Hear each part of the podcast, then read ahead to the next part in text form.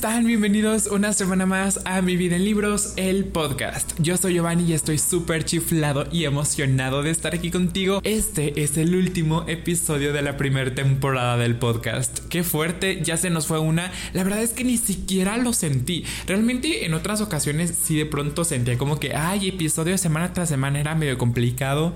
Pero en esta ocasión debo decir que no fue así. La verdad es que se me pasó súper rápido. Lo disfruté demasiado. Cada episodio era demasiado genial para mí. Además, tuvimos invitadazos, invitadazas, invitadaces espectaculares.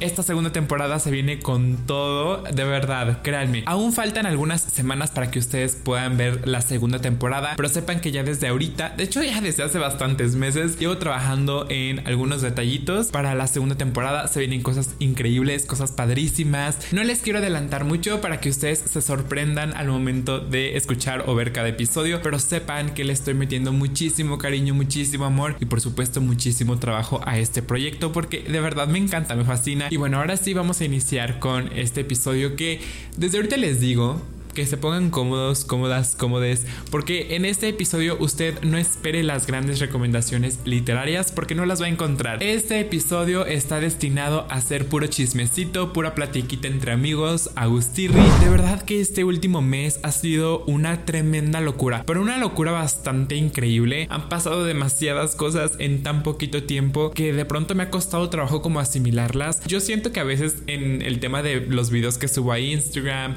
a YouTube, a TikTok y demás, a lo mejor ustedes pensarán allá en casita que soy una persona bastante extrovertida y demás, pero la realidad de las cosas es que a mí me cuesta mucho trabajo como que abrirme de pronto con la gente. O sea, una vez que agarro confianza con una persona, ahí sí, miren, agárrense porque ni yo me soporto.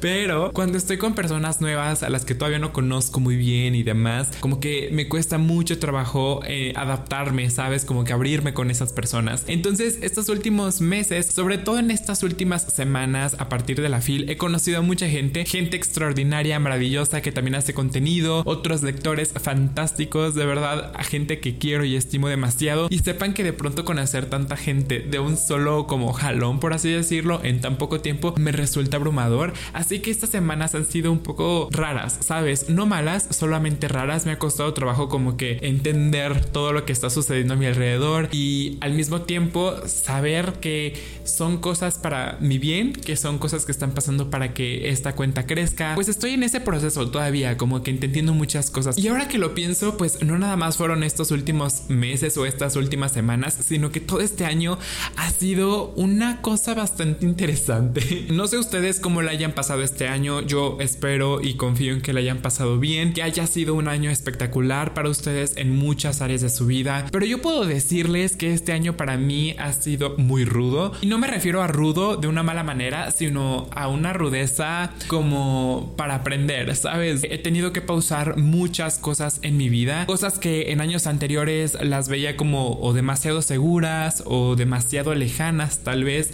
Este año se me presentaron en muy poco tiempo, no pude analizar muchas cosas y eso es algo que a mí me genera mucho estrés, mucha ansiedad. A mí siempre me gusta tener la mayor cantidad de las cosas posibles en control. Y te digo, no sé cómo fue este año para ti, espero que haya sido espectacular pero para mí fue muy caótico, la verdad. Fue un proceso de mucho aprendizaje y de cambiar ciertas ideas, de aprender y también un poco de madurar. De hecho, ahora que lo pienso, les voy a compartir esto que creo que no le he compartido a nadie antes. Ustedes van a tener la exclusiva. Y es que el año pasado, justamente por estas épocas, por estas etapas de la vida, yo la estaba pasando un poco mal emocionalmente. Como que no, no sé, estaba pasando por muchas cosas mi mente tenía muchas ideas, pocas de ellas positivas o productivas para mi vida, nada grave, nada intenso, no, no se preocupen, pero sí eran cosas que no me aportaban valor, ¿sabes? Eran cosas que tenía que trabajar de manera personal, me encontraba, no sé, en una etapa muy extraña. Yo le llamo crisis existenciales. Cada cierto tiempo yo tengo mis crisis, ¿eh? O sea, y créanme que cuando me llegan esas crisis,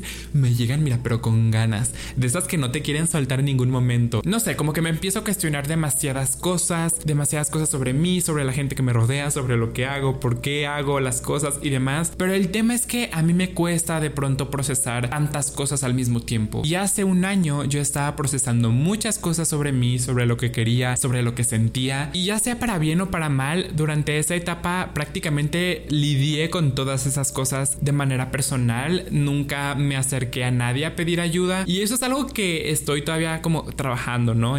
Levantar la mano y decir, oye, pues no puedo con esto solo, necesito ayuda. ¿Tú crees que me puedas echar la mano? Pero el punto de todo esto es que ahorita en este momento de mi vida presente volteé un poquito para atrás y recuerdo cómo estaba hace un año en estas épocas y me siento muy orgulloso, me siento muy orgulloso de mí, de lo que he logrado, de lo que he aprendido, de lo que he avanzado. Son momentos que me enseñaron demasiadas cosas y que de pronto ya en esta lejanía agradezco también. No sé, no sé qué me va a deparar el futuro en muchas áreas de mi vida, pero estoy bien con eso. Considero que todos nosotros tenemos ciertas cosas, ciertas actividades, ciertos hobbies a lo mejor que nos ayudan a sobrellevar como la vida, ¿sabes? Creo que a veces la rutina es muy abrumadora y son estas actividades las que nos ayudan a seguir motivándonos. Una de las cosas en las cuales he encontrado esta motivación sin duda han sido los conciertos. Este año 2022 para mí fue el año de los conciertos pude asistir a 5 solamente porque uno me lo cancelaron y yo quedé destrozado. Es más, me voy a dar un tiempo de este episodio para calificar los conciertos a los que fui, que como te digo fueron 5, así que voy a ir ordenándolos en el que más me gustó al que menos me gustó,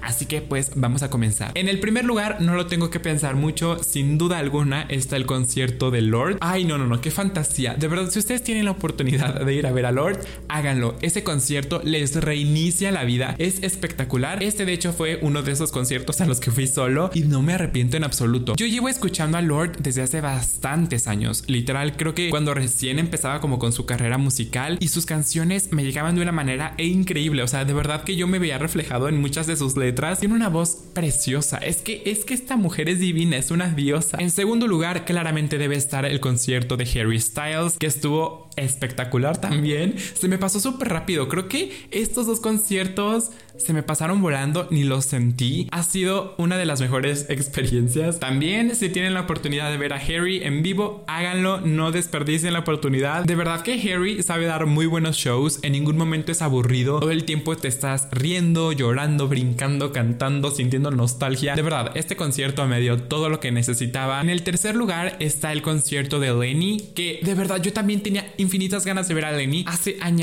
yo me prometí a mí mismo que si venían a un concierto, ya sea a Guadalajara o a Ciudad de México, yo tenía que ir a verlos porque su música me parece buenísima. De verdad llevo años escuchándolos, de verdad que vale completamente la pena, es toda una experiencia. Si te gusta como esta música como más como hipster zona, indie, por ahí, te va a gustar mucho Lenny. Créanme, háganme caso. En cuarto lugar está un concierto al cual no pensé que iba a ir, porque de hecho es un artista que no suelo Es María José, no sé si la ubiquen. Yo llegué a este concierto porque a mi mamá le gusta mucho la música de ella y ella quería ir a uno de sus conciertos y pues todo coincidió en que la fecha del concierto aquí en Guadalajara era muy cercana al cumpleaños de mi mamá. Así que le dije, ¿sabes qué? No te preocupes, yo me encargo de conseguir los boletos. No me sabía casi ninguna de sus canciones, me sabía como una o dos, pero yo soy esa persona que cuando se compromete a ir a a un concierto con alguien, si no conozco al artista, sí o sí me aprendo sus canciones. Y no, no, no, no, no, de verdad que ha sido un espectáculo increíble. Me reí muchísimo. Había muchas señoras, eso sí, había muchas señoras a mi alrededor y yo me sentí, mira, como en casa, me sentí seguro, me sentí acompañado, canté con las señoras gritando.